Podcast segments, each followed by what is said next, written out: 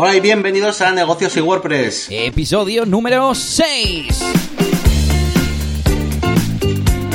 Una semana más, eh, ya sabéis, como todos los eh, viernes, os hablamos eh, sobre temas de WordPress, sobre temas de negocios. un servidor, Gianni García, consultor y diseñador en la máquina del branding. Y Elías Gómez, nuestro experto en WordPress, colaborador de los foros de Google, DJ y bueno, muchas cosas más. ¿Qué tal, Elías? Muy buenas tardes, Yannick. ¿Qué tal? ¿Cómo va la semana? Bueno, pues eh, una semanita, pues donde, bueno, sobre todo hemos estado bastante eh, comunicativos los dos ahí en un proyecto que, tenemos ahí entre manos, la Picón Castro, que ya estuvimos hablando la semana pasada y que ya hemos, ya hemos publicado. Igual queda algún pequeño retoque todavía, ¿no? Pero bueno, está ya la web en marcha y la gente ya se puede apuntar. Eh, recordad a nuestros, recordar a nuestros oyentes que, bueno, este es un proyecto de una página web, pues de una serie, de una, una ruta, ¿no? Una ruta deportiva, de marcha, de trail eh, que bueno, que nos encargaron un rediseño. Y, y, bueno, es lo que sobre todo hemos estado haciendo esta semana. Y Elías, bueno, sobre todo tú has estado esta semana dándole caña, ¿no? Porque el diseño lo hicimos quizás la semana anterior a esta y ahora se está con el tema de la programación, ¿no?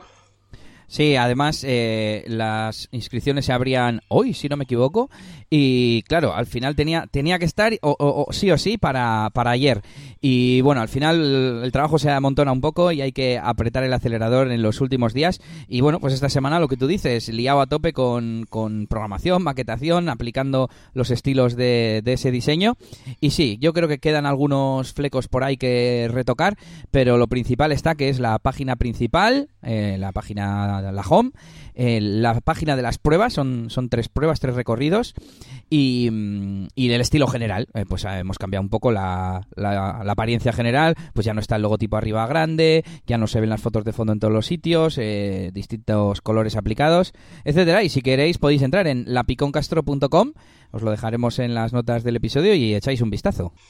Pues eso es, eh, lapiconcastro.com. Bueno, a ver qué tal, qué tal les funciona. Y bueno, esta semana, Elías, yo también he estado un poquito liado haciendo cositas de la mudanza, porque me voy a, voy a mudarme dentro de poco, pues me voy a, a otro, a otro pueblo, un poquito más, más lejos, vamos a estar un poco más lejos tú y yo.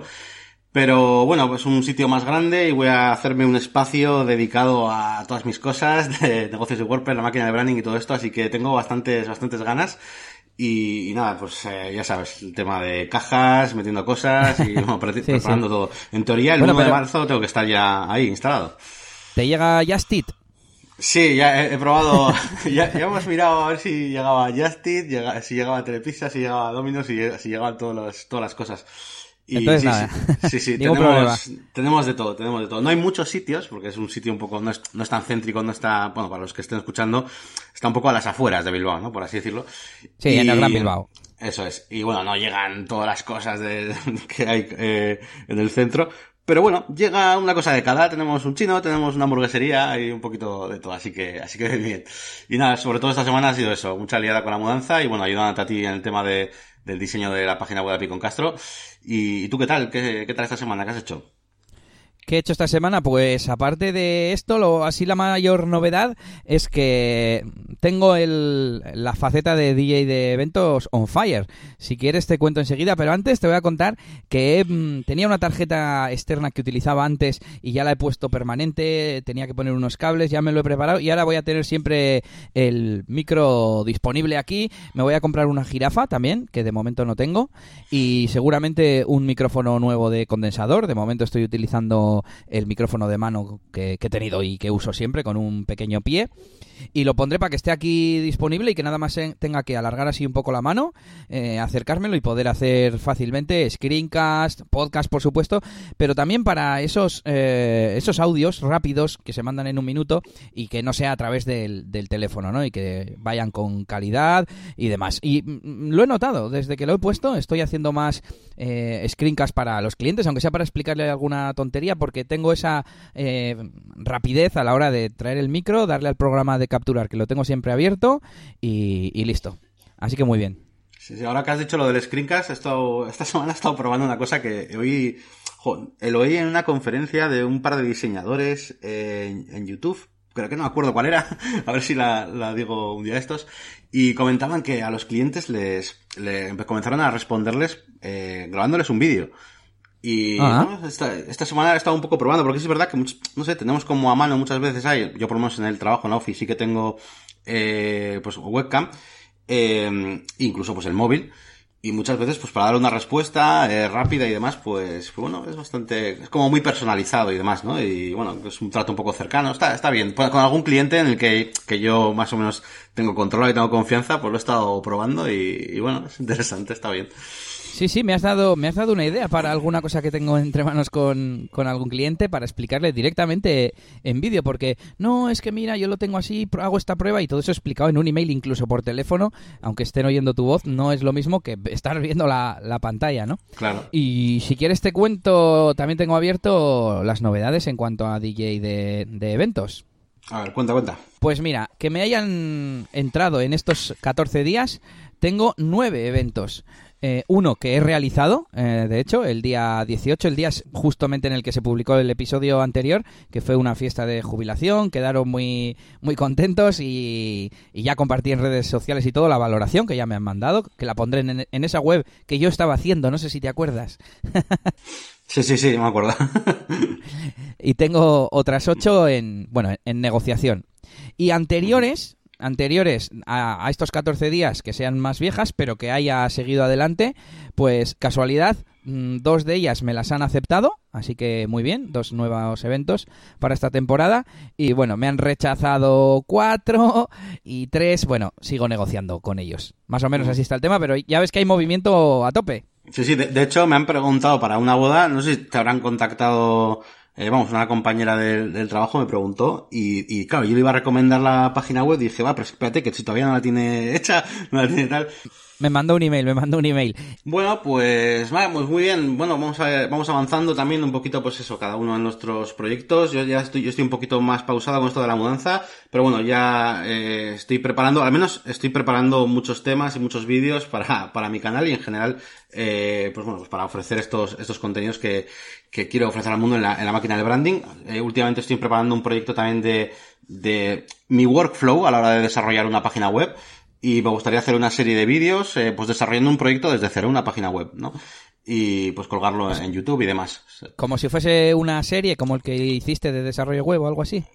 Sí, o sea, bueno, realmente, o sea, entre comillas, casi casi lo podría hacer hasta un directo. Lo que pasa que, bueno, como no tengo tantos suscriptores y nada de eso, pues lo voy a partir en vídeos y, y sobre todo me interesa más que la técnica y cosas pues demasiadas técnicas, me interesa pues el, el flujo de trabajo, eh, bueno, ya sabéis eh, que yo trabajo con Elementor muchas veces y bueno, pues al final, eh, por ejemplo, el otro día estuvimos leyendo, ¿te acuerdas, no? Aquel trabajo que, que solicitaban ¿Sí? en, en WordPress, ¿no? Que alguien tenía un problema con Elementor, no sabía cómo encajar una cabecera en un sitio concreto.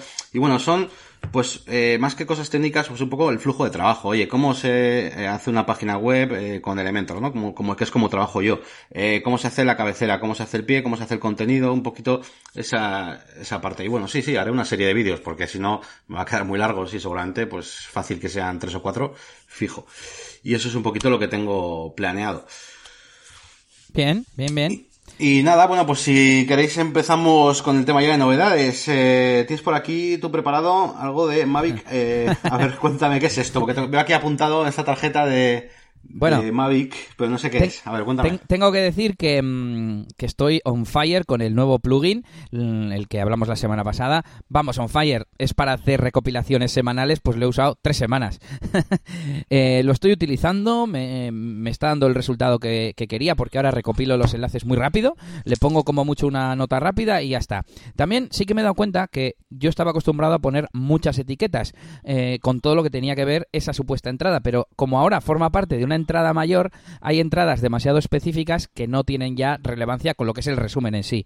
Entonces me estoy adaptando un poco y lo que estoy haciendo es poner un par de etiquetas como mucho. Por ejemplo, antes he recopilado una, una nueva entrada respecto a una herramienta y le he puesto dos etiquetas, el nombre de la herramienta y la función de la herramienta principal relacionado con la noticia del Mavic Air es que estoy recopilando últimamente muchos muchas novedades, como sé que luego no van a ser cada una en la entrada, pues no voy a ser tan tan repetitivo, y entonces, eh, una de las noticias que, o de los temas que estoy recopilando es sobre la salida de este nuevo dron, que es de la marca DJI. No sé si conoces, pero uh -huh. es, es como GoPro. GoPro en las cámaras deportivas, pues DJI es en, en los drones. Sí, es sí, una... conozco, conozco esa. Realmente creo que solo conozco esa. sí, el típico dron blanco grandote que tiene cuatro patas o dos patas así que son como unas barras. Es, es, el modelo del Phantom de, de, de DJI. Y hace un tiempo sacaron lo que llamaban el Mavic Pro y hace unos meses, o sea, hace un año o así, el Mavic Pro, hace unos meses el que se llamaba Spark, el Mavic Pro era un dron de consumo, digamos, de para la gente normal, no para profesionales, porque el Phantom y demás lo suelen utilizar videógrafos, fotógrafos y demás. Y, se suponía que este era como eh, para consumidores, pero el caro, ¿no? Y luego eh, el Spark era para consumidores, pero el barato. Y barato con muchas comillas porque eran 600 dólares, creo, 600 euros.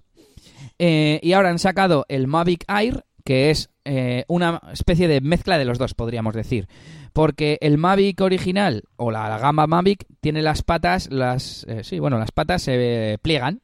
Sin embargo, en el Spark no. Entonces, el Mavic Air es más pequeño y con las patas plegadas ocupan menos que el Spark, que era el barato. Entonces, este además, en vez de costar 1200 como el Mavic Pro, cuesta 800. A ver, que sigue siendo una pasta, pero ya el precio está más cerca del barato. Y, por supuesto es mejor que los dos. Entonces, eh, me ha hecho volver a pensar en los drones porque llevo un tiempo pensando en comprarme un dron. Tengo un par de ellos de estos baratos de juguete de, de menos de 30 euros y quiero dar un paso eh, y no sé si coger ya uno de estos de 400, 500, 600 euros o incluso 800 que vale el Mavic Air o coger uno de los que hay de 50, 60, 80 euros que ya son un poco más serios pero siguen siendo lo suficientemente baratos como para que si lo estrellas pues no pase nada. Y ahí ando.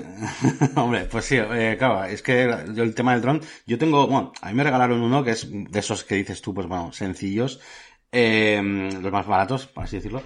Y, la verdad es que lo he estrellado bastante hasta que he conseguido manejarlo un poco. Eh, entonces, bueno, yo sí que depende de la experiencia que tengas, pues te recomendaría que eso, que te cojas, quitas primero esos un poco más baratos. Luego también depende para lo que lo quieras, ¿no? No sé, es la inversión, claro, no sé si es solo el tema de ocio, si lo vas a usar también para trabajo, alguna cosa, o... La idea final es eh, poder tomar unas pocas tomas en esos vídeos que, que, hago, sobre todo en discotecas o en las propias bodas, y tener alguna toma adicional. No necesito una super calidad profesional, ¿no? O sea, a ver, si me oye un, un fotógrafo o videógrafo, me matarían, ¿no? Pero yo tengo una cámara de estas imitación de GoPro que graba incluso a 2K y da una calidad lo suficientemente buena como para que esos vídeos sirvan de recuerdo.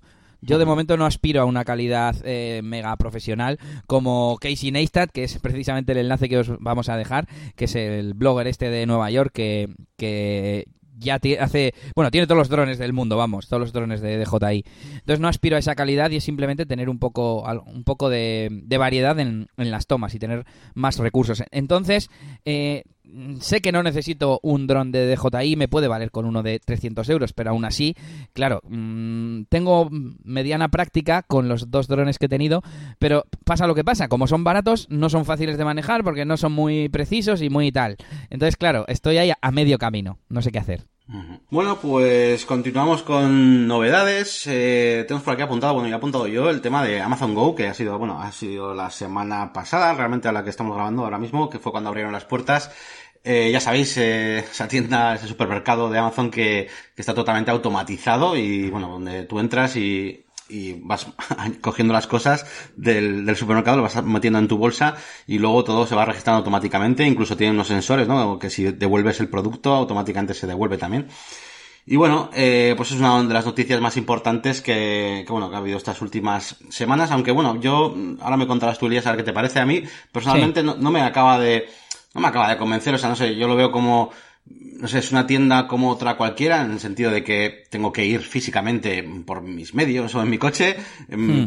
tengo, que llenar mi carro con cosas y luego pues me vuelvo para casa, los precios son, van a ser iguales o incluso mayores porque no sé si todo este, toda esta super tecnología encarecería el producto, pero bueno, en principio serían los mismos. Y luego encima ya no solo eso, sino que eh, tengo que registrarme con el móvil al entrar, al salir, o sea, mm, pero, no sé, prefiero comprar online desde mi casa. Eh, entonces, no sé, de momento no lo veo. No sé yo, eh, como, igual, igual es también puede ser la típica cosa que hace una empresa, muchas veces lo hacen, ¿eh? ¿eh? Pues para llenar los titulares de periódicos y decir, oye, mira qué tecnología tenemos y demás, y luego igual la usan para otra cosa, esa tecnología, o igual, pues bueno, pues eh, quién sabe, ¿no? Entonces, no sé, ¿qué te parece a ti esto de Amazon Go? ¿Lo ves algo como algo curioso o lo ves el futuro aquí o, qué ves aquí? Mm, a ver, yo creo que es una prueba de concepto y, que si lo quieres ver como un sustituto del supermercado tradicional donde además haces la compra mensual, pues, pues no, no tiene muchas diferencias. Pero creo que, por un lado, está más orientado a la típica tienda de conveniencia de, ahí va, que me he dejado la leche o, o que estoy por la calle y voy a comprarme la merienda. Entras, lo coges, te marchas y ya está, y se te descuenta, ¿no?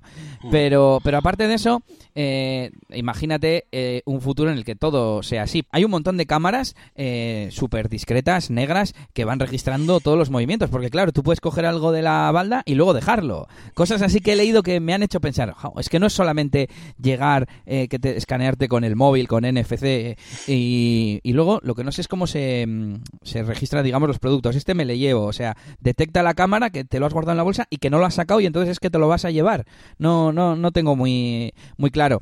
Y ah, pues eso, a nivel tecnológico yo creo que es eh, bastante, bastante interesante. Y también plantea otra, otro debate interesante respecto a la, a la automatización y a la, mm, entre comillas, destrucción de puestos de empleo. Y bueno, tengo, yo suelo tener debates con amigos de si es bueno, si es malo, qué va a pasar si al final tantas inteligencia artificial y, y robots sustituyen puestos de trabajo. No sé tú qué opinas por ahí. Claro, no. Eh, es que, según lo estabas diciendo, estaba diciendo yo, joder, pues si, si en muchos supermercados ya hoy en día, ¿no? Pues tienes la típica máquina que lo pasas por ahí por no esperar la cola y por hacerlo tú mismo en un momento, eh, pues yo qué sé, mismamente, ¿cuál ha sido? Bueno, en el Simpli, suelo ir al supermercado Simpli, que tengo cerca del trabajo mucho, y ahí hay una máquina y vas, te lo haces tú mismo todo, ¿no? Y, y realmente ahí la, vez hay menos gente que pasa por el, por la, por la, por la cajera, ¿no? Por la chica que está ahí, normalmente. Entonces, eh, pues bueno, eso es evidente que hay, que, que, pueden destruir puestos de trabajo. Hombre, sí, puedes destruir puestos de trabajo. También se, se crearán puestos de trabajo de desarrolladores y de software y de las máquinas que van a hacer todo eso. Eh, entonces, bueno, pues es un poco, no sé, al final el trabajo, eh, siempre va a estar ahí, en un sitio o en otro, ¿no? Es un poco como la energía, ¿no? Que se, va transformando, ¿no? ¿no? se parece del todo.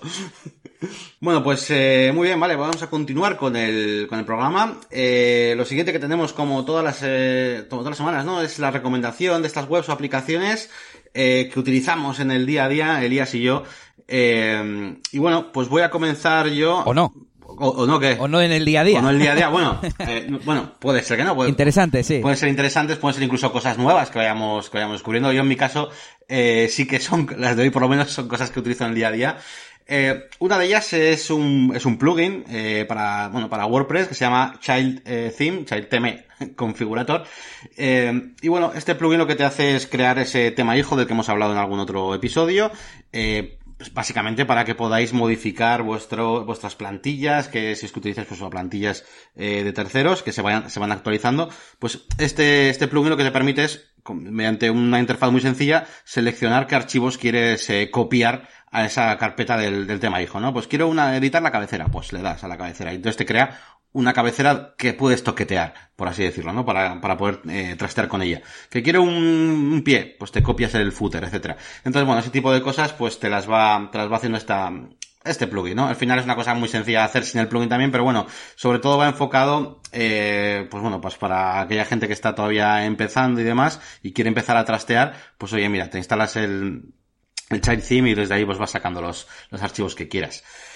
Sí, yo lo he utilizado, lo he utilizado yo alguna vez, eh, aunque más que nada es mm, solo para la creación, es como por vagancia, ¿no? Por, por no andar a, a, copiar los archivos principales de el style y el functions y más que nada por eso. Pero tiene un montón de opciones que eh, ya te digo, tiene como siete pestañas ahí para hacer un montón de cosas. Está, está bien. Sí, sí, además te primero te lo analiza por si es compatible o no es compatible con, con, bueno, con una serie de cosas que tengas ahí puesto, la, hoja de estilos, el función, bueno, sí, tiene muchas opciones, está bien que, lo, que os lo miréis si, si, bueno, si desarrolláis con WordPress habitualmente. Y eh, un poquito relacionado con, con esto, eh, bueno, pues eh, un- una plantilla que os voy a recomendar esta semana, que es, bueno, la he recomendado también en mi, en mi canal de YouTube, en, en aquella serie de vídeos que hice sobre cómo desarrollar un- una buena página web. Es una plantilla que hemos utilizado Elías y yo desde hace muchísimo tiempo, que se llama Underscores. Eh, La página web es underscores.me. Y bueno, esta plantilla es una plantilla en blanco, de estas, eh, es un naked theme, ¿no? Que, que llaman.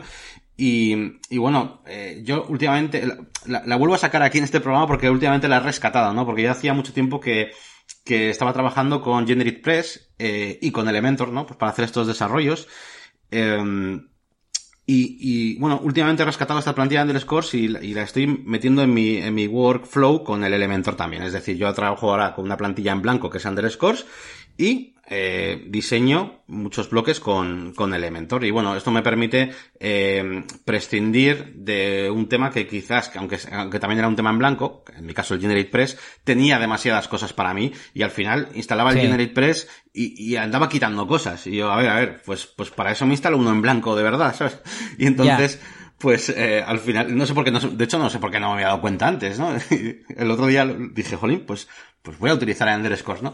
Así que a partir de ahora estoy utilizando Underscores. Hay que, tengo que decir que, que, que bueno, que hay que, mm, si, si sois usuarios, es que esto ta- también es para hablar en un tema, en un A a episodio ver. concreto de Elementor, pero iba a decir que hay mucha gente que para hacer lo que es la cabecera y el pie de la página, le gusta utilizar Elementor. Y entonces, como le gusta utilizar Elementor, pero no sabe mucho de código, se bajan un plugin que se llama eh, Eleme- Elementor Header and Footer. Y si queréis que ese plugin funcione en Underscores, tenéis que toquetear eh, un poquito en el código y hacer un pequeño, pues bueno, un pequeño snippet.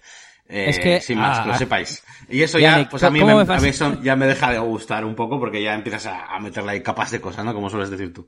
Sí, que, que, que- me fastidian estas cosas. Me ha pasado esta semana maquetando en la Picón Castro, eh, poniendo un montón de, mm, de remove actions, de la función esta que te quita cosas del hook y es en plan, joder, o sea, hay, una línea de código que se lo está añadiendo y luego yo voy y se lo quito, y para atrás y para adelante, y aparte cosas, algunas cosas mm, relativamente difíciles de, de hacer. Y al final es como, a ver, estamos tontos. Si es que además, cuando has contado lo del Child TM configurator, he lo he pensado, si es que hacer un Child TM no es nada. Eh, Yo, de hecho, cuando pongo ese plugin, luego lo quito una vez que ya tengo el, el Child Theme. Y que Claro. no me gusta cuando hay tantas capas, además, una quitando el trabajo de la otra. Y cuando, a ver, el underscores al final es tan blanco que algo de tiempo tienes que meter para dejarlo mínimamente presentable. Pero luego es 100% eficiente porque tiene solo el código que necesitas. Y bueno, eh, ¿qué nos recomiendas tú? A ver, que yo he marcado dos esta semana. Eh, bueno, to- seguimos haciendo dos todas las semanas, creo. Bueno, pues venga, vamos a darle Mm, no, sé con- si, no sé si el último episodio hicimos una, pero bueno, está bien dos también. Eh, me he dado cuenta que las dos tuyas eran de WordPress y casualidad, las dos que he cogido yo son más de negocios. El primero es un, un servicio que, que yo he descubierto en busca de, de lo siguiente, sobre todo en la parte de DJ, en la parte de DJ de discoteca que hemos mencionado alguna vez. Mm, siempre ando pendiente de las redes sociales, ¿no? Porque es, un, es una faceta muy social. Y miro cuántos suscriptores tengo en YouTube, en SoundCloud, que es la red esta de música, que subo ahí mis sesiones y demás. eh, el Twitter y el Facebook también, que son las típicas Instagram. Y siempre he andado detrás de tener algún servicio que me avise cuando llego a, a un hito. Pues has superado mil seguidores. A esta foto le han dado 50 me gustas. O esta cosa ha llegado a 100 comentarios. Y no he encontrado una que me lo ponga muy fácil eh, hasta que he encontrado este servicio que más o menos me hace, me hace la función. Se llama Databox y, bueno, la descripción es Mobile First K- KPI eh, Dashboards for Business. O sea, a ver, que lo traduzco así al vuelo. Eh, eh, Panel de control de KPIs para negocios orientado primero a, a móviles, perdón. Pero bueno, más o menos lo que tú haces aquí es crearte distintos paneles. Tú imagínate la típica sala de control, ¿no? De un aeropuerto y tienes pantallas. Pues es para que se entienda el concepto. Pues en una pantalla te pones un un panel de cosas de tu web, en otra de las redes sociales, en otra solo de YouTube, en otra no sé qué, y son como paneles que tú configuras con pequeños widgets. En un widget los suscriptores, en otro eh, los comentarios, en otro mm, el rendimiento general del último mes. Y entonces se va actualizando en tiempo real y lo aparte de lo chulo que es esto ya, porque se pueden poner en pantalla completa y demás, eh, pues en la aplicación móvil también tienes esas, esas eh, ¿cómo lo llama? Esos dashboards, esos paneles. Y yo, por ejemplo, a ver, voy a ver cuáles tengo. Tengo tres configurados. A ver, Databox. Uno es el de YouTube. Y te digo que widgets tengo, está cargando, a ver si quiere hacerme caso. Y, bueno, está bastante bien. También se puede configurar una, lo que llaman una tarjeta diaria y una semanal con las métricas que a ti más te interesen. Pues mira, por ejemplo, la de YouTube. Pues lo primero tengo los suscriptores totales, luego las vistas eh, del último mes, luego los minutos de los últimos siete días. Los he puesto un poco por probar, ¿no? Pero bueno, los, los suscriptores ganados en los últimos siete días. Y luego otro de likes, dislikes, comments y shares y ya está. Pues por ejemplo, ese es el panel de, de YouTube y nada, está, está muy bien. Sobre todo me falta eh, echarle un poco de tiempo para configurar bien las alertas, que precisamente era lo que me interesaba, pero ya el simple hecho de configurar los paneles a tu gusto y visualmente está muy, muy currado, así que me mola, me mola. y el otro no sé si tú lo usas, ¿tú usas Zapier? Pues sí, uso Zapier y tengo un proyecto en el curro entre manos con Zapier. Eh, tengo dos. y, pero bueno, ahora, te cuento. Cuéntame un poquito eh, de, de, qué va esto un poco de Zapier para los oyentes y luego comentamos. Bueno, no sé si la gente conocerá, utilizará If This Then That. Eh, yo lo utilizo desde hace bastante tiempo. Y es un servicio de automatización o de integración, como lo queráis llamar. Tú coges, mira, por ejemplo, un ejemplo muy típico es el de que si tú compartes en, eh, en Instagram, le dices que comparta la foto en Twitter, te pone el enlace. Pero si haces una receta en If This Then That, que cuando tengas una nueva foto en Instagram te la publique en Twitter, te pone una foto y te pilla la foto de, Instagram y se ve la foto en Twitter. Bueno, pues para cosas como esta, que quizás eh, no sé si refleja el poder de la, de la aplicación, o bueno, puedes integrar un montón de, cosas. Bueno, pues Zapier es lo mismo, pero en, en, avanzado, en pro, porque eh, tiene más servicios y además las automatizaciones, las recetas que se llaman en If This Then That, bueno, ya no, ahora se llaman applets, pero bueno, las automatizaciones tienen más eh, profundidad de configuración puedes elegir muchos más campos, más condiciones, más cosas. Son multipaso, o sea, en, en, If This Then That solo tienes el If This, That, dos, el, disparador y la acción. En Zapier puedes poner más de una acción. y, y casualmente hoy mismo he pasado mis límites de la cuenta gratuita y es que lo estoy utilizando todo, que he empezado a pagar hoy en Zapier casualmente. Lo uso mucho para mm, automatizaciones en la parte de DJ de, bodas, que cuando entra una boda nueva y la meto a, Airtable, se me cree la tarea en Todoist y se me cree en el calendario. Em, que si meto algún contacto nuevo, cuando mm, meto eh, la, boda o el evento, mm, me crea el, contacto en Google Calendar, o sea, en Google Contactos, perdón. O sea, yo meto un negocio y si llamo, me llama esa persona al día siguiente, me aparece ya el nombre en el móvil, porque se ha sincronizado todo. Genial, joder, sí, sí. Pues yo concretamente, bueno, yo no llevo mucho tiempo usando Zapier. Yo usaba como mucho y tampoco lo usaba demasiado, pues porque tampoco, no sé, no, me ha interesado tampoco este mundillo de las automatizaciones demasiado, pero usaba If This Then That como porque lo conocía por ti. Y, y a raíz de, sobre todo de algún cliente que ya lo usaba, el de Zapier, yo lo conocía, pero tampoco lo he usado nunca. Y algún cliente tengo que, que su página web, eh, pues al final hemos, tiene alguna automatización, por ejemplo con Gravity Forms, de su página web, y todos los formularios que de reserva, pues se añaden a una, a una hoja de Google Drive. Y tienes pues una, pues ahí, un, listado de los emails y de todo, ¿no? Y bueno, pues a raíz de, de, eso, pues hemos empezado un poquito a investigar, o, de un cliente, por ejemplo, que me ha pedido también un calendario de, eh, con las citas, eh, con las citas que de reserva de sus clientes. Y, y, y, hemos hecho esto, ¿no? Y como dices tú, por pasos. O sea, primero, eh, porque no se podía, creo que la, la receta, por así decirlo, no, no conectaba directamente el formulario de WordPress con lo que es el calendario. Entonces había mm. un paso intermedio que era una hoja de, de Drive, de, de Excel, desde el de Drive, no sé cómo se llama, de hoja, una hoja de cálculo, vamos, de, se, Drive. se llaman Google hojas de cálculo, sí. Google hojas de cálculo.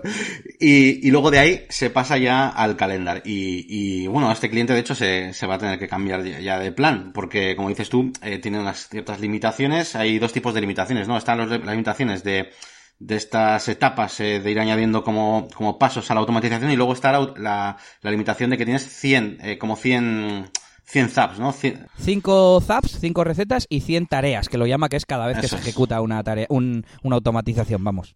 Eso es, y bueno, pues justo este cliente, además, es que encima es un cliente que le hemos estado haciendo pues bastante campaña de, de AdWords y, de todo, y le está yendo bastante bien, y nada, y enseguida le, han puesto ahí el, oye, que llevas ya 120, 122 la ha dejado hacer, ¿eh? eh... Te deja ahí un poco de, de margen. Sí, sí, eso es. Y nada, pues tendrá que cambiar de plan. Y lo último, ya que, que iba a comentar de Zapier, que bueno, eh, una de las cosas que conecta es con Asana, que ya sabes que es el que utilizo yo en el, en el curro, pues para todo el tema de las tareas. Así que eh, tengo pendiente igual hacer una especie de sistema de tickets eh, desde la web y que automáticamente se genere la tarea en el, en el Asana y, Claro. igual, y quizás hasta usar menos el teléfono, bueno, ya iremos viendo poco a poco, ¿no? Eso, pero... Tengo ideas también, cosas que quiero automatizar. Por ejemplo, cuando me rechazan, pues eh, voy al presupuesto, le doy a rechazado, la marco en Todoist, la no sé qué, no sé dónde, y me molaría que solo haciéndolo en un sitio llegase. Y a ver si lo consigo, porque cada vez eh, hay más aplicaciones y servicios que se integran con otras, con APIs, con cosas, con Zapier, por ejemplo, y mm. me gusta. Oye, que llevamos 36 minutos, ¿eh, Yannick? Venga, pues al tema central. Vamos, vamos ya al lío. que, está, que si no, esta semana nos, nos, van a, nos van a decir algo en los comentarios que, que ya alguna vez ya nos han dicho, oye, venga el tema central que, que hacemos ya casi hasta más corto que el, que el otro. Por lo menos compañeros que me están oyendo muchas veces en, en el, podcast del curro y tal me suelen decir, joder, que se hace muy interesante, pero hasta que llegas al tema central, que es por lo que ya había abierto el, el podcast, pues tarda, tardáis un rato. Y yo, bueno, bueno, pues ahí, ahí vamos. Pues nada, ¿de qué hablamos? ¿De qué hablamos esta semana, Elías? A ver, ¿cuál es el tema central? El tema de hoy, que entonces no ponemos nada en el título, en el título ponemos popurrí. el tema central es el material de los proyectos, el contenido, las fotografías, los datos, todas esas cosas que el cliente nos tiene que, dar, que enviar y, que son necesarias para hacer el proyecto, bueno, sobre todo eh, proyecto web estamos hablando, pero bueno, se podría extender a otro tipo de proyectos también.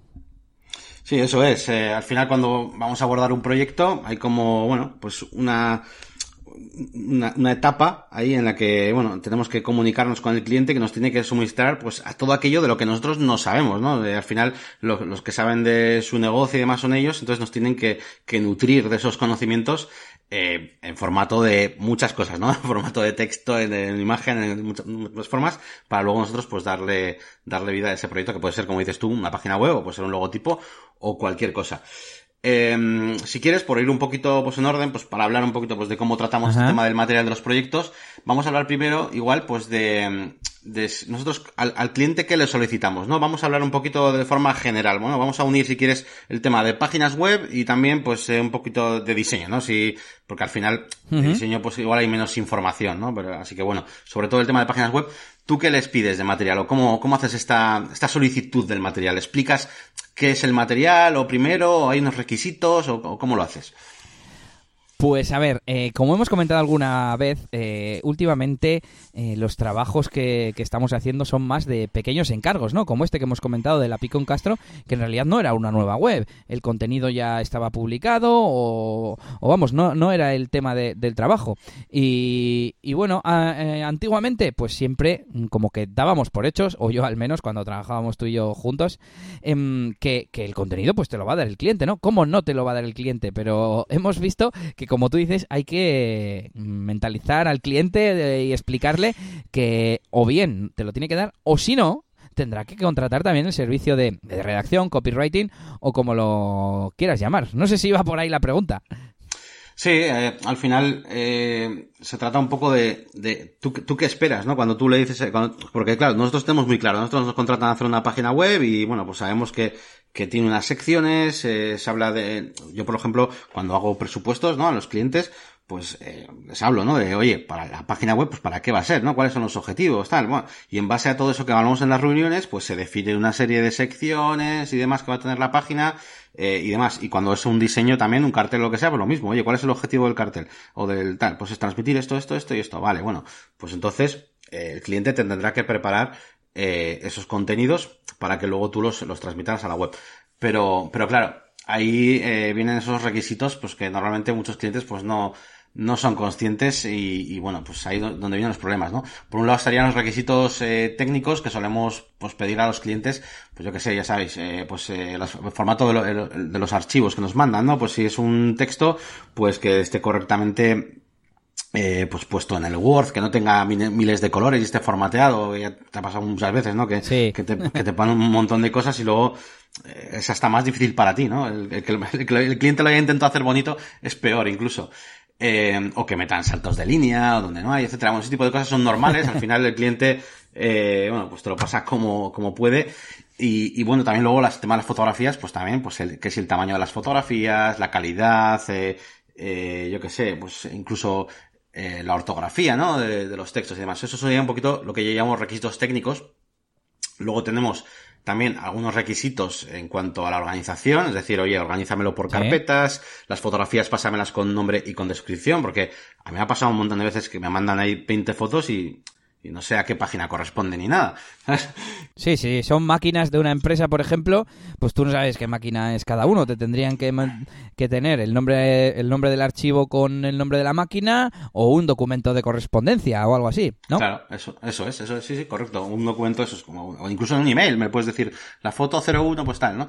Y un poquito esa información y, y, luego, por supuesto, eh, esto ya lo hablamos en el día, el día del, del, del, episodio de los presupuestos, que, que, los contenidos que te pasen coincidan con las secciones eh, presupuestadas. Porque esto también es otro de los problemas, que sí. muchas veces hay, hay, hay, varias personas implicadas, tú haces una reunión y un presupuesto, pues igual con, con el responsable de marketing de la empresa, o incluso a veces con el director, y luego, pues no sé, no sé si irán a su empresa y le dirán a una persona, a uno de los encargados que tengan ahí, les dirán, oye, pásale eh, todos los folletos y todas las fotos que tenemos. Y te envían un email ahí popurrí de todo y no coincide con lo que con lo que habéis hablado anteriormente. Entonces eso también es otro problema ¿no? Eh, y luego ya por último, ya recuerdo que hemos hablado de los requisitos técnicos, los de organización, y luego por último, pues lo que yo llamo requisitos de marketing, branding, es decir, eh, oye, que tu, que tus textos no sean como la Wikipedia, ¿sabes? Que vas a hablar al público normal, que a ver cómo, a ver qué tono utilizas, eh, hay que tener las cosas sintetizadas, luego incluso temas de, de SEO, bueno, eh, al final lo que quiero decir con todo esto es que mmm, ya después de la experiencia de muchos años, eh, creo que es prácticamente imposible hacer que, que, el cliente pues acierte con todo, ¿no? Hombre, el tema de organización y que coincida un poco con lo que hemos presupuestado pues sería lo mínimo, pero luego todo lo demás, que esté bien escrito, que el tono sea el correcto, que, que ese tipo de cosas pues yo ya no creo que no, no puedo exigirles demasiado, ¿no? Entonces, eh, yo creo que ahí la única solución es que es, es, ayudarles, ¿no? Porque muchas veces la empresa, tú, yo me acuerdo de ir a reuniones contigo, ¿no? Y tú además siempre decías, oye, ¿tenéis algún dossier y tal? ¿Sí? Y pues, pues eso está muy bien, lo del, lo del, dossier, pero claro, muchas veces no lo tienen y demás, entonces bueno, pues es complicado y al final tienes que acabar ayudándolos. No sé si tú eh, sueles tener alguna especie de, de manual o de email o, con los requisitos o cómo, cómo se lo haces. Pues creo que lo que has dicho del presupuesto es un buen consejo y más o menos es lo que eh, hacíamos. Eh, nos mirábamos el presupuesto y decíamos, vale, hay estas seis secciones. Bueno, pues hace falta el texto para estas seis secciones. Hace, aquí pone que va a haber unas fotos de esto que tenemos que comprar nosotros. Bueno, pues nada, que son fotos que nos van a mandar ellos, pues se las pido. Y, un poco, pues una, lista eh, de qué contenidos. En cuanto a requisitos, mmm, lo que has dicho del presupuesto, que ahí ya figura un poco el formato y el medio de envío, eso también es un tema interesante que luego podemos mencionar. Y, y, no, actualmente no tengo así uno, un, unos requisitos. Sí que podría decir, eh, cuando has dicho lo de la Wikipedia, me he acordado de algunos clientes que nos pasaban textos y que nos saltaba, nos daba en la nariz, ¿no? Que, que eso no lo había redactado el cliente por su extensión, por el formato, por lo que fuera. Y buscábamos en Google y efectivamente esos textos ya, ya existían. Entonces, eh, aquí otro consejo. Si os vais a, a involucrar o vais a empezar un proyecto web, eh, que tengáis claro que, como decía Yannick, es poner un objetivo, no puede ser un capricho, no puede ser un pronto que nos ha dado de me apetece tener web porque mi cuñado en su web, en su empresa han hecho una web nueva. Porque eso va a requerir esfuerzo, va a requerir tiempo. Incluso aunque no hagan ellos los textos, Yannick, van a tener que estar en, coordinación con un redactor, con, con, el que les hace la web, etcétera. Entonces, eh, lo primero, implicación en el proyecto, si vais a si, si sois un, futuro potencial cliente implicación y si sois desarrolladores que le comuniquéis esto a vuestros futuros clientes, que, que, eh, es mejor perder un cliente que luego no te va a mandar un contenido adecuado, que no va a estar dispuesto a pagar un redactor en el otro caso posible, que, que luego estar trabajando, trabajando a disgusto. Y no, ya no, me he perdido la pregunta, Yannick. ¿Cuál era? no, bueno, sin más, eh, era un poquito pues por saber si, si cómo, cómo fuerzas tú la situación para, para, bueno, para que el cliente finalmente consiga superar ¿no? nuestras nuestras eh, barreras, nuestros filtros, nuestros requisitos, mismamente por ponerte un caso muy concreto, yo que sé, el tamaño de las imágenes, ese tipo de cosas. Bueno, yo creo que tú lo tienes puesto directamente en el propio presupuesto, ¿no? O, o, no, yo creo que los presupuestos está solo, solo el formato, pero creo que para próximos proyectos sí que podría establecerlo. De todas formas, ya, ya he recuperado el hilo por el que iba antes, que es, al igual que hay que mentalizarle de eso al cliente, de, que se tiene que implicar y demás, de antemano le podemos decir todas estas cosas, porque... Mm, cerrar una web, hacer un proyecto, que te lo firmen, que te den el adelanto, pedirle y entonces pedirle el contenido y, y, que no vaya a cumplir, que, que, el cliente no sepa ya qué requisitos va a tener que cumplir, pues creo que es contra, contraproducente. Y, no sé, continuamos, Yannick. sí, no, eh, eh, es que es, todo va un poco eh, en el hilo de, oye, estamos, hemos hecho un presupuesto, hemos estado hablando de tu proyecto, de los objetivos, de qué vamos a vender, de cómo lo vamos a vender, de cuál es tu cliente, a quién le vamos a vender. Pues eso es lo que no tenemos que perder nunca, nunca de vista, ¿no? Yo pongo, pongo tres casos, ¿no? que se pueden dar. Eh, el primero es cuando es el más típico para mí, que es el que el, cliente no te envía el material del todo adecuado, ¿no? Es decir, eh, eh, es decir, tú le solicitas, bueno, te solicitas, ya hemos hablado de, qué material va a ser su web, eh, hemos dicho, bueno, pues vas a vender estos servicios y de todos estos seis servicios, los tuyos más importantes son estos dos, así que eh, tanto tu portada como tal va a ir orientada a estos dos servicios, así que quiero hablar de esto y de esto. También, oye, quiero que me mandes un pequeño listado, nada, unas par de frases con eh, qué cosas te diferencian de tu competencia, ¿no? Una cosa que le doy yo, pues bueno, máxima prioridad, sobre todo que estoy con todo este el tema del, branding, ¿no? Y de, potenciar, pues, el valor, de, el valor de las marcas, pues oye, eso es lo principal que tenemos que decir en la, en la portada, ¿no? Cuando habrá muchas pestañas con diferentes proveedores, oye, cuando lleguen a la tuya, que sepas diferenciarte, ¿no? Entonces, bueno, yo todo esto sí que se lo hablo en una reunión y luego les mando un correo electrónico hablando de todo esto, ¿no? Y entonces el primer caso es que el cliente, pues, no me lo manda del todo bien o, o no coincido, me manda textos muy largos y demás. Entonces yo lo que hago es, eh, por lo menos en mi caso, ¿eh? eh le suelo pedir eh, el manual de marca, si es que lo tienen, ¿vale? Con su logotipo, con su tagline, con todas esas cosas. Y luego también. Sí, esto en el mundo, en el caso ideal, ¿no? Como decíamos con el dossier, claro, lo ideal sería que ya tengan un documento con la identidad corporativa y que tuvieran un dossier con todo el contenido y a qué se dedican y todo, ¿verdad? Claro, claro, eso es, sí, sí, no, voy a poner tres casos. ¿eh? Este es un poco, este no es, no es el, el, peor, ¿vale? Entonces, bueno, sin más, simplemente, bueno, pues claro, si yo les pido, el material para las secciones, pues no van a saber eh, eh cumplir esos requisitos que hemos dicho, de SEO, del tono, de un montón de cosas. Entonces yo les digo, oye, mira, dame un dossier con tus servicios, eh, dame un dossier, el manual de marca, pues con, para el tema de imagen, visual y demás. Y nosotros, oye, nos vamos a encargar, ¿no? Pues de, de, poner esto un poquito más eh, digerible, ¿no? Aunque en teoría, eh, si tienen un dossier de, pues hecho, pues, de comunicación y demás, pues es posible que ya esté eh, mascado, ¿no? Ese tema. Pero bueno, entonces, nos, yo lo que hago es, pues, rehacer un poquito esos contenidos y le mando mi propuesta. Le mando mi propuesta al cliente y entonces ahí vamos intercambiando pues mi visión pues con la suya. Y yo, por lo menos a los clientes les permito una modificación de esa, de esa, de esa propuesta mía y luego ya les realizo una sola inserción. Entonces, bueno, cuando el cliente no me manda el material del todo así muy bien, les digo, oye, pues mira, no te preocupes, mándame tu información así general de la empresa, yo te hago una versión tal. Evidentemente todo eso tiene que estar contemplado en, en, el, presupuesto. ¿no? claro. claro. Y además es una cosa que, por cierto, que últimamente le doy mucho valor, porque todo esto comencé, como muchas cosas, ya sabes, Elías, que muchas cosas empezamos a hacerlas eh, sin cobrarlas, eh, casi sin querer, ¿no? Vas viendo que, que la gente te lo demanda sin querer, acabas haciéndolo y dices al de un tipo, oye, esto igual hasta se podría cobrar, ¿no?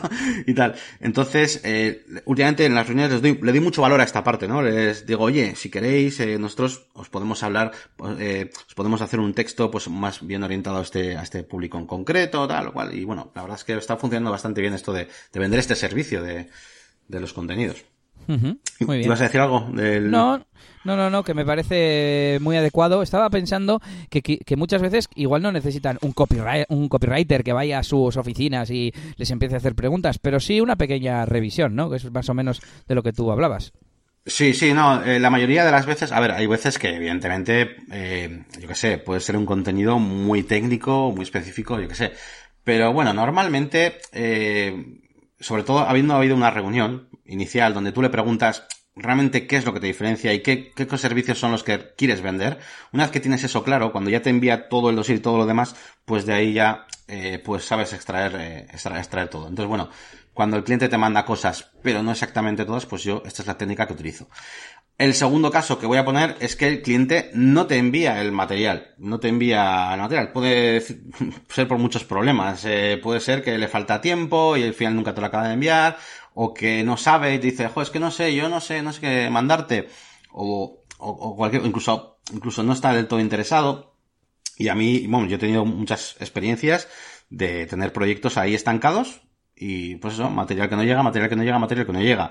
He probado mil, mil intentos diferentes de solucionarlo y, y, bueno, yo al final lo que he extraído es una pequeña lista de soluciones dependiendo de cuál es el problema. Es decir, si, si el problema es que al cliente le falta tiempo y demás, y no tiene tiempo, oye, pues no te preocupes, mira, eh, no tienes tiempo para ponerte a redactar y hacer de todo. Bueno, pues... Pero tienes dinero, tienes dinero, ¿verdad? Pues venga. Claro, sí, sí, el triángulo este, ¿cómo se llamaba esto? El, el de... El de boluda. ¿Tiempo, dinero, suerte? ¿O, ¿O a cuál te refieres? Mm, sí, a, o, a, o, a, lo de que puede ser barato, rápido, pero no bueno, y así, ¿no? El triángulo este que podías coger sí. dos, pero no las tres. Algo así, sí, ese, ese, ese triángulo, sí, ¿no? Pues, entonces, si, eso es, si te falta tiempo y demás, oye, si tienes dinero, yo te puedo aportar la solución. Yo, de hecho, le suelo proponer eso, una entrevista, o por Skype, o lo que sea, que es una cosa más o menos rápida, donde, oye, eh, me explicas un poquito de qué van tus secciones, a ver, lo puedo grabar con la grabadora, de qué, vas, de qué va tu negocio y demás, y luego, evidentemente, hay una labor de redacción que, que normalmente hace una persona, pues, encargada de redactar contenidos, eh, y ya está. Evidentemente sí, vale, tienes que tener tiempo una hora, al menos para atenderme, porque es que si no, apaga y vámonos, ya no hacemos el proyecto, ¿no? ¿vale?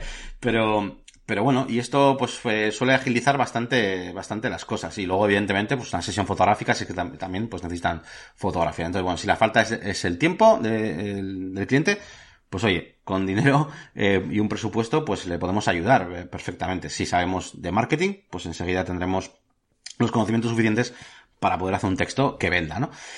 Eh, luego la otra, el otro, el otro caso es que, que el cliente no, no, lo sepa, o no sepa qué mandarte, o no te entienda, y al final esto, bueno, simplemente es, oye, pues eh, ponte en la piel de tu cliente, imagínate que quieres que te compren algo, ¿no? Y, y, oye, recordarles el objetivo de, real, ¿no? De la página web. Hace un tiempo nos sentamos en una mesa a hablar de que querías una página web y para qué la quieres. Seguramente la querrá pues para, o bien para hacer marca o bien para vender. Eh, vale, ¿qué es lo que quieres vender? Pues esto, ¿y qué es lo que te hace diferente esto y esto? Bueno, pues eso es lo que tienes que explicarles eh, y que te lo, y como siempre digo yo, que te lo mande en bruto, que te lo escupa el contenido y luego, eh, pues nosotros, pues eh, los profesionales, pues darle, darle forma. Y, y luego por último está el de, tengo ya aquí apuntado, ¿no? El de falta de ganas o interés. Muchas veces más, estos son proyectos que, que muchas veces peor, llegan, sí, es el peor y, y yo los llamo pues proyectos que son mal, no sé, mal vendidos, ¿no? Realmente, pues que sí, sí. igual, eh, bueno, mal vendidos o mal comprados por parte del cliente también, porque muchas veces el cliente quiere hacerse una página web y no tiene claros sus objetivos, eh, dice, bueno, quiero una web, o tenía una web vieja, quiero que me hagas la misma, eh, ponme los contenidos que tenía yo en la de antes, o si me da igual, o con que me pongas ahí cuatro cosas ya me vale, eh, y le ves que no está interesado en cumplir ningún objetivo, ni, ni de vender, ni una cosa en concreta, ni, ni nada, ¿no? Entonces, yo en esas ocasiones eh, suelo coger y decir, oye, mira, pues, eh, si tú no tienes ningún objetivo, no te interesa ni el SEO, ni, ni, o sea, ni el posteamiento en Google, ni creación de contenidos, ni, ven, ni la venta directa a través de tu web, ni, ni nada, ¿no? Simplemente quieres una especie de tarjeta de visita, pues oye, mira, ofrezco una one page, una especie de eso, de, de, tarjeta de visita en internet, sí. y, y ya está, porque si no, si le ofreces la página web que tú crees que, que, tú, que tú le quieres vender, porque al final dices, joder, pues este hombre tiene un montón de servicios, quiero venderle una página web correcta, y, pero ves que él no está interesado, ese proyecto seguramente no termine nunca, porque nunca va, va a colaborar contigo para hacer esas secciones y demás, y aunque es muy bonito decir, eh, bueno, pero yo le he hecho el proyecto, solo falta eh, lo, lo, que está en su tejado, ¿no? Solo falta que me pase los contenidos, yo puedo cobrar el proyecto, pues el cliente no. El cliente va a decir, no, no, estas páginas me las has dejado vacías. Ya, no has mandado el material, ya, pero no te voy a pagar la web porque no está terminada. Y ese tipo de cosas que me han pasado mucho. Entonces, yo, eh, yo soy de, oye, quiero venderte exactamente algo que tú entiendas y que te que, no tienes claro por qué quieres hacerte la web y que quieres una tarjeta de visita y tampoco tal. Oye, no te voy a encasquetar una super página web ahí con un montón de secciones si no has venido a buscar eso. Pues mira, toma una one page, una tarjeta de visita y ya está. Sí.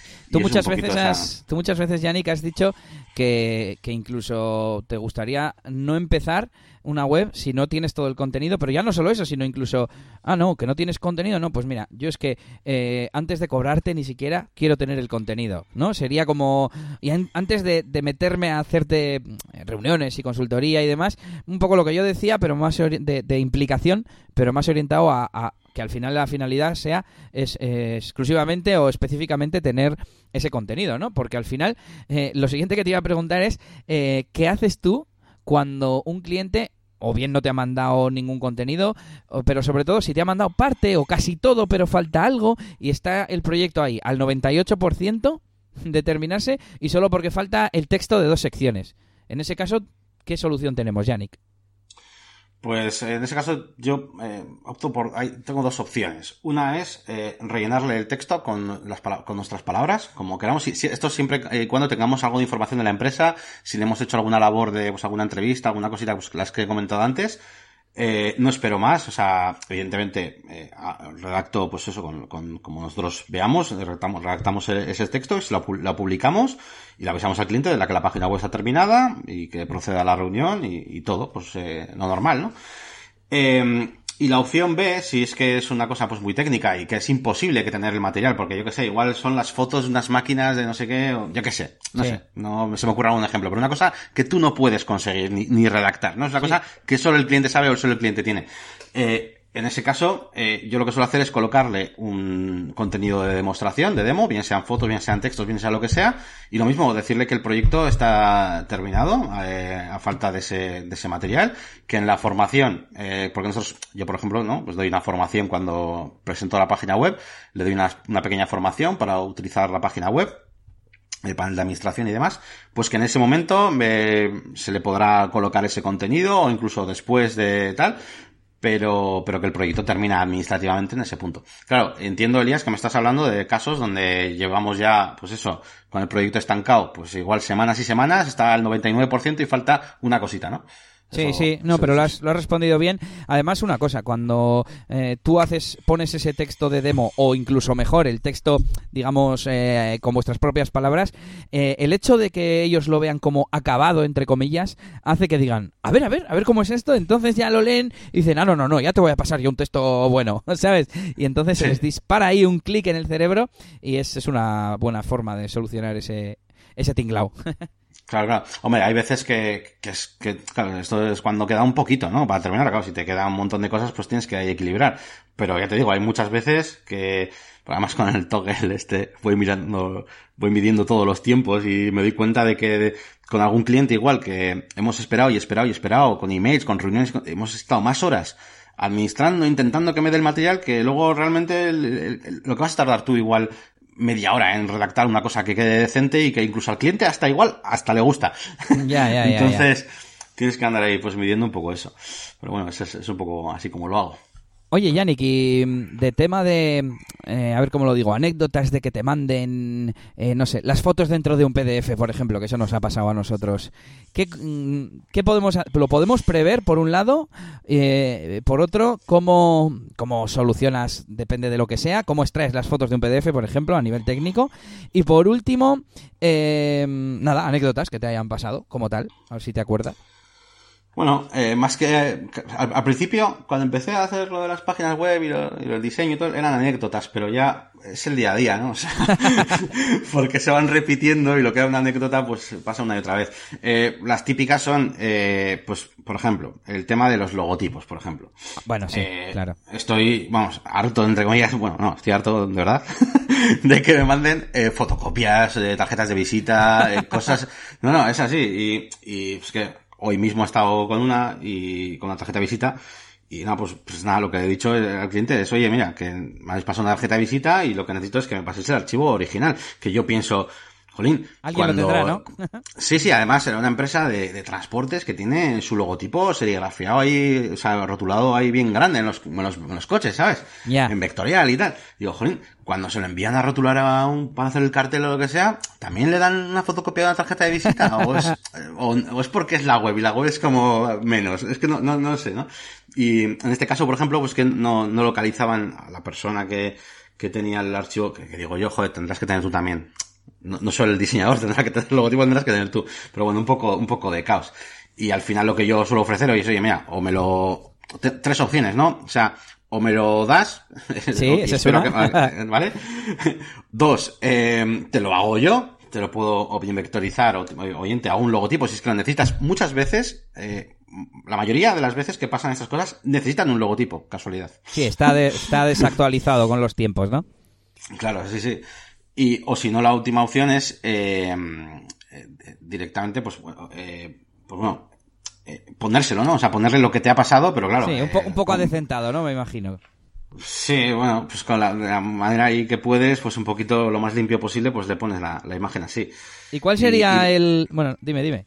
No, te iba a decir, resumidas, no tan largas como esta, pues un par de cosas que lo que decías tú, pues lo de las imágenes, por ejemplo, en PDF, pues al final lo mismo. Oye, si, si tú has contemplado trabajar de esa manera con los clientes, porque, porque el 90% de tu, de tu, de tu cliente objetivo, de tu agencia de marketing o de lo que sea, eh, trabajan de esa forma, o lo que sea, pues bueno, pues tendrás que incluirlo en el presupuesto y lo haces y punto. Si no está incluido, pues le tienes que decir a tu cliente, oye, esto no está incluido, eh, me tienes que pasar las fotografías sueltas ya está. Y si el cliente dice, jo, es que no tengo tiempo, mira, eh, presupuéstamelo y sácamelas de, del PDF porque, porque es como, es como trabajo yo. Bueno, pues te lo presupuesto. Y si no, pues ya, y si quiere ahorrarse esos euros, pues ya te las pasará sueltas. Eh, a mí me, yo tengo muchos clientes que, que me pasan catálogos, eh, sobre todo para el tema de, de vestidos, tiendas online, de ese tipo de cosas, y son catálogos, son PDFs, eh, donde tienes que ir extrayendo ahí las fotografías, y encima no te vale con, automatizar ahí, extraeme cada página, porque igual una página lleva un montaje con tres fotos y cosas así. Y nada, pues es que al final tienes que resignarte y, hacerlo tú. Yo creo que la, por lo menos para mí, en mi experiencia, o por lo menos con el tipo de cliente que trabajo yo, eh, lo que hago es incluírselo en el presupuesto de inicio, porque, porque sé que, la, que van a necesitar. Sí, eh, algo de ayuda con el material, vamos, ¿no? Sí, sí, claro, claro, sí, sí, sí. Y bueno, estaba pensando en lo de los PDFs. Si el PDF ha sido creado directamente, por ejemplo, desde el Word, quizás se puede reconvertir a Word y luego extraer las imágenes o algo así. Pero sí, sí, es, es, un, es un lío. Y en cuanto a los logotipos, ¿cuál, también por si tenemos algún potencial cliente, no nuestro, sino potencial cliente de página web, ¿cuál sería lo, lo mínimo? Por supuesto, eh, lo recomendable sería tener un logo escalable, vectorial, eh, y que la persona tenga, por supuesto, el documento de identidad corporativa, el manual de identidad corporativa, pero como mínimo un archivo, ¿no? Con, en PDF con el con el logo, pues sería lo recomendable. Pero lo mínimo, mínimo, mínimo, a ver si estás de acuerdo, Yannick, sería tener un JPG pero grande, o PNG, si, si eh, mejor, para que no tenga fondo. Pero bueno, incluso un PDF, o sea, un JPG, perdón, con el logotipo en el medio y con el fondo blanco, pero un, un JPG de 2000 o 3000 píxeles, ¿eh? grandecito. Eso sería lo, mínimo aceptable, ¿no? Sí, sí, sí, exactamente. Lo, que pasa, el problema, Elías, es que eh, si tienen ese archivo de 2000 o 3000 píxeles, ya, eh, existe el PDF. No, estás, no, estás, muy lejos de que tengan el, archivo en PDF. El problema es con todos los demás, ¿no?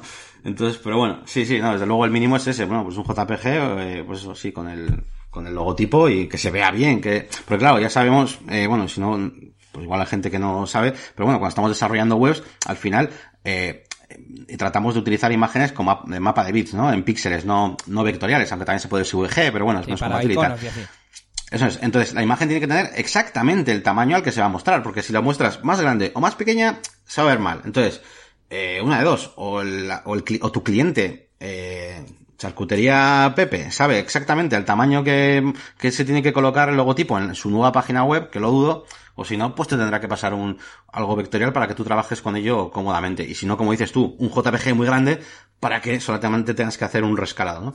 Eh, en el Photoshop, claro. Y luego ya en la página web que se muestre tal cual se va a ver. Eso es. Y bueno, te estoy quitando un poco el protagonismo, pero es que tengo, tengo más anécdotas. Y, y es, a ti te han pasado, me estoy acordando de una vez que nos pasaron mm, fotografías para un catálogo online, eh, impresas en folios, Otra, sí, sí. otra que nos pasaron el contenido que esta- estaba como eh, sacado de, de distintos sitios y habían hecho como un collage y era una fotocopia al fin y al cabo de, de material impreso. Y por último, eh, no, ya está, creo que esos son los dos, los dos que recuerdo. No sé si manuscrito alguna vez y claro, por sí, eso... sí, sí, sí, un, un taco ahí de manuscrito. Guau, guau, guau. Sí, sí, yo me acuerdo. Por eso pusimos en el presupuesto, como ya contamos en el programa 4, eh, esa condición de que tiene que ser eh, digital por un lado y por otro que no sea manuscrito. Es decir, un escaneado de algo escrito tampoco, tampoco me vale. Sí, como, como en todo este tipo de cosas, eh, para mí, sobre, sobre todo el peligro suele estar en las zonas grises, ¿no? Las zonas intermedias, porque cuando, cuando te pasan un manuscrito de, de dos, das páginas del texto, o pues es como muy obvio, es como, eh, oye, perdona, yo no había contemplado estar 10 horas escribiendo, transcribiendo esto, ¿sabes? Eh, o, o las fotos, ¿no? Las fotos en fotocopias, pues, eh, en- físicas, ¿no? Pues no te puedo poner esto en la web, ¿sabes? No, no entra por la disquetera y tal, o lo que sea. ¿no? Entonces, el, el problema son las zonas grises donde te dicen, por ejemplo, eh, las fotos eh, para la web, sí, cógelas de mi Facebook. Sí, Eh, porque vale. claro, porque puedes hacerlo. Es decir, técnicamente no hay nada que te lo impida, no hay ningún requisito técnico de que te lo impida, pero claro, estás haciendo un trabajo ahí de que, que igual el cliente hasta no sabe, sabes hacerlo tan rápido como tú, o eh, no sé, por lo que sea, y es una cosa ahí intermedia y es donde muchas veces está ese problema. Y ese, eso es lo que sí suelo incluir yo ya por defecto en mis presupuestos. Lo que no incluyo es lo otro. O sea, yo no incluyo a mis clientes pásamelo como quieras, total, está incluido. No, no. O sea, eso de que hemos dicho, ¿no? Pues de trans- transcribirlo y todo eso, pues no está incluido. Pero, por ejemplo, pues eso, eh, cuando, eh, yo, yo siempre tengo un extra de retocar las imágenes, o sea, todas las imágenes yo las suelo pasar por Photoshop y demás, o sea, me da igual que me mandes una imagen muy, muy, muy mala, va a pasar por mi filtro. O no te dejo que, que pongas esa y te ayuda a buscar otra o lo que sea, eh, o te la retoco. O sea, eso yo lo tengo ya, ya incluido, por ejemplo. Entonces, bueno, se trata de ir, eh, de ir eh, haciendo cosas y, Sí, y hay mejorando cosas- tu servicio. Sí.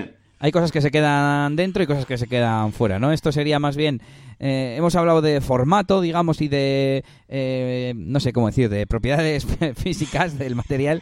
Y otra cosa es el medio, que sería quizás lo que acabas de, de comentar de, de Facebook, por ejemplo. Eh, en nuestros presupuestos teníamos lo de que se entregaba o bien por email o bien en un soporte digital. Entonces, claro, de esa forma no te lo pueden enviar las fotos del Facebook, te las tendrían que, se las tendrían que descargar. Pero bueno, también te podrían mandar un email con la dirección y para ellos es igual de válido.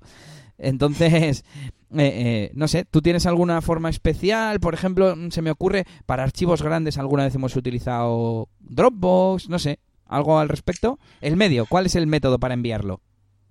Eh, pues, a ver, yo para mí el método es, eh, bueno, la, a ver, la notificación es el email, ¿no? El email es como el que lo centraliza, en plan, te envío los archivos. Ahora, el dónde están localizados, pues yo utilizo mucho Dropbox, eh, con esto de esto, esto que sacaron, ¿no? Del, para envi- que enviaros un enlace, ¿no? Para pues, cargar archivos car- eh, directamente, ¿no? Eh, para los clientes, para mí, me parece la mejor opción. Está, está genial. Sí, sí, sí. Aunque, eh, digamos que no es muy conocido y... Te iba a decir y- que lo explicáramos.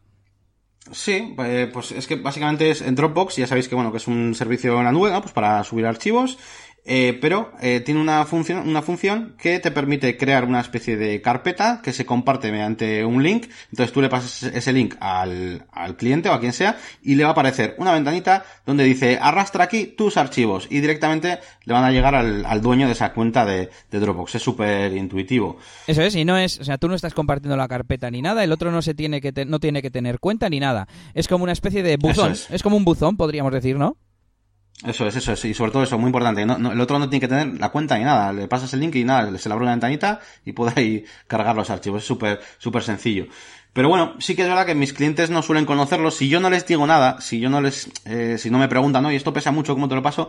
Eh, yo suelo hacer eso del Dropbox. Pero si no, ellos solos me suelen utilizar eh, WeTransfer, siempre utilizan. Sí, se usa Eh, mucho últimamente.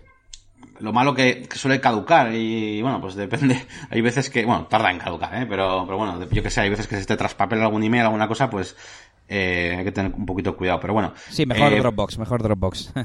Eso es. Pero bueno, sí, yo, yo el email. El email es el, el vamos, para mí la, el, el medio, ¿no? Que utilizo. ¿Te, acuerdas que tuvimos en nuestra página web un eh, administrador de archivos online que utilizábamos para intercambiar archivos con los clientes. Por un lado, para dejarles trabajos terminados y había clientes que tenían cuenta, aunque la mayoría no, y eh, tenían, teníamos todo ahí organizado por proyectos y podían entrar ahí a descargarse archivos finales, etcétera, etcétera. Pero también había veces que lo utilizábamos para que ellos nos dejaran material. Y bueno, para los pocos que lo utilizaban funcionaba muy bien, pero es que la gente la gente se, se pierde ¿no? en, esta, en, una plataforma nueva, no, no saben cómo utilizarla y al final lo dejamos de usar, una pena. Claro, sí, sí, no. Eh, estaba bien la idea, pero, pero no. Yo, yo, como mucho estaba pensando mientras decía esto, digo, bueno, sí, algo parecido he hecho, utilizando Google Drive. Eh, en el sentido de que hago una carpeta con mi cliente, pero eso, eso lo suelo hacer más para tener documentos con, yo qué sé, con calendarios, con una hoja de cálculo, con KPIs o yo qué sé, eh, incluso listas de, con modificaciones para la página web, con tareas, pero no, para la material no. Material, evidentemente, yo, eh, para mí Dropbox es el, la, cosa sí, sí. Pues no sé si nos queda algo, Yannick. ¿Qué tienes en tu chuleta? Que tú eres el que manda hoy. Nada, bueno, pues eh, hablando un poquito pues de los, los tres casos que hemos dicho, el cliente no envía el material adecuado, el cliente no te envía el material, ya hemos visto pues cómo intentar solucionarlo, y luego bueno, yo aconsejar a la gente que cuando el cliente sí os envíe el material correcto, o prácticamente, o esté muy cerca de que sea perfecto todo el material que os envíe, pues que, oye, que cuidéis bien ese cliente porque eh, significa que ha entendido el presupuesto, ha entendido los objetivos y además dispone de recursos para crear los contenidos y demás, entonces que suele ser un buen candidato para trabajar con él en otras áreas de marketing online, obtener resultados positivos con cualquier campaña que hagáis de inbound marketing o en redes sociales o lo que queráis. Y, y nada, que está muy bien. Lo digo porque tengo algunos clientes que, que trabajo muy bien con ellos, sobre todo suelen ser empresas eh, quizás más nuevas que, que entienden eh, eh mejor cómo funciona el tema del marketing online y se dejan guiar más y demás. Entonces, bueno, pues, y más que también existe el caso, ¿eh? solo quería dejar constancia de que existe el caso de trabajar ya con clientes que te mandan correctamente el material, que tampoco quiero decir aquí que todos los clientes son, no, no, para nada. Sí, sí, sí. Como resumen, Yanni, ¿qué te parece si hacemos un poco de resumen, consejos de conclusión? Que yo diría que, mm, bueno, lo que hemos dicho, ¿no? Un poco sería que el cliente esté en la misma onda que tú, para por usar expresión popular, que, mm, que entienda que la web tiene un objetivo y claro, de, ahí todo va a salir mejor.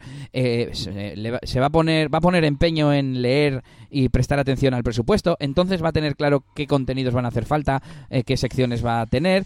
Eh, y va a estar más dispuesto luego, ya sea a quedar contigo a aclarar cosas, a mandarte archivos y a lo que sea. No sé si, ¿cómo lo ves?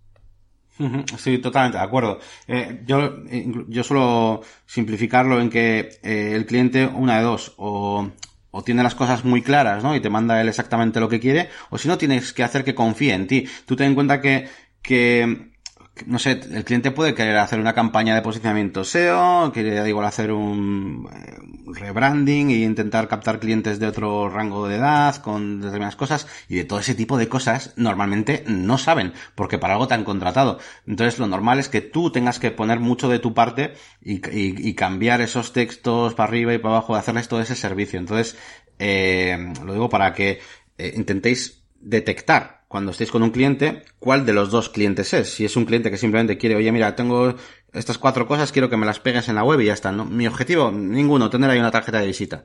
O el otro, ¿no? Que es, eh, oye, eh, ¿qué quieres vender? Ta, Ah, vale, pues bueno, pues confía en mí, tú pásame tu dossier de empresa, si no lo tienes, pues eh, te hago una entrevista, ta, ta, ta, ta, y luego yo te ayudo. Evidentemente, los presupuestos van a ser muy diferentes, pero claro, es que uno va a cumplir objetivos eh, importantes y el otro, pues no se me estaba ocurriendo como una frase así chula que sería que el cliente tiene que poner su actitud y nosotros tenemos que aportar las aptitudes. Es decir, que él tenga ganas y tú aportar el conocimiento y la experiencia. ¿Qué te parece? Exacto, exacto. Muy buena frase, sí. Pues no, nada más. Eh, en cuanto al tema central de hoy, pues bueno, ya lo, lo dejamos aquí. Eh, por continuar un poquito el programa, ya sabéis que, bueno, todas las semanas solemos eh, hablar un poquito pues de, del feedback y demás. Esta última semana no ha habido, no ha habido comentarios eh, y demás. Bueno, igual porque estamos empezando todavía arrancando el año, la gente está todavía haciendo sus planes.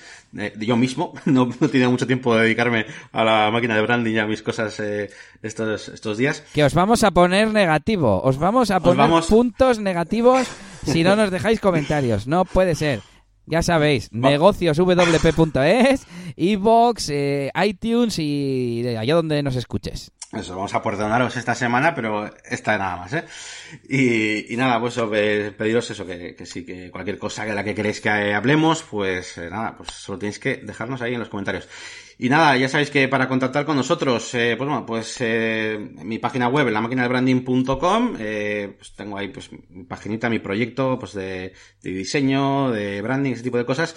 Y eh, Elías, que tiene eliasgomez.pro, donde podéis contactar directamente con él. Y por supuesto, como ya acabas de decir, en la sección de contacto de negocios eh, vp.es. Eso es. Y nada más, eh, nos despedimos ya hasta el, hasta el, dentro de dos semanitas.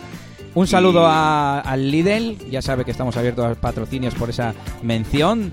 Era el Lidl, ¿no? En, el que tiene cerca o no sé cuál ha era, sido. Era Simply, era Simply. Ah, Simply. Bueno, pues ya sabéis, nos contactáis si queréis patrocinar y que, y que os nombremos. Y nada, yo también me despido y nos vemos en un par de semanitas, Yanni. Venga, hasta luego. Agur.